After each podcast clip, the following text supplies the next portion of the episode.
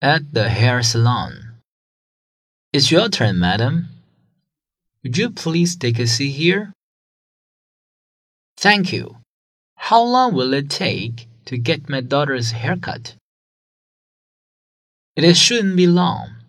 Twenty minutes, maybe. Are you in a hurry? No, I'm thinking that maybe I can get my hair shampooed. Good. There are some interesting magazines on the coffee table. You can read them while I'm cutting your daughter's hair. Now I can serve you. Do you want a massage? Massage is especially good when you're tired because it helps you relax. Sounds like exactly what I need.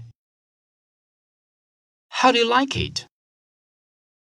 I feel totally relaxed.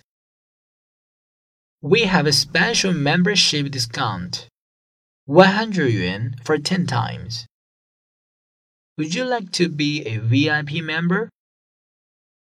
This time included? Of course. Then yes.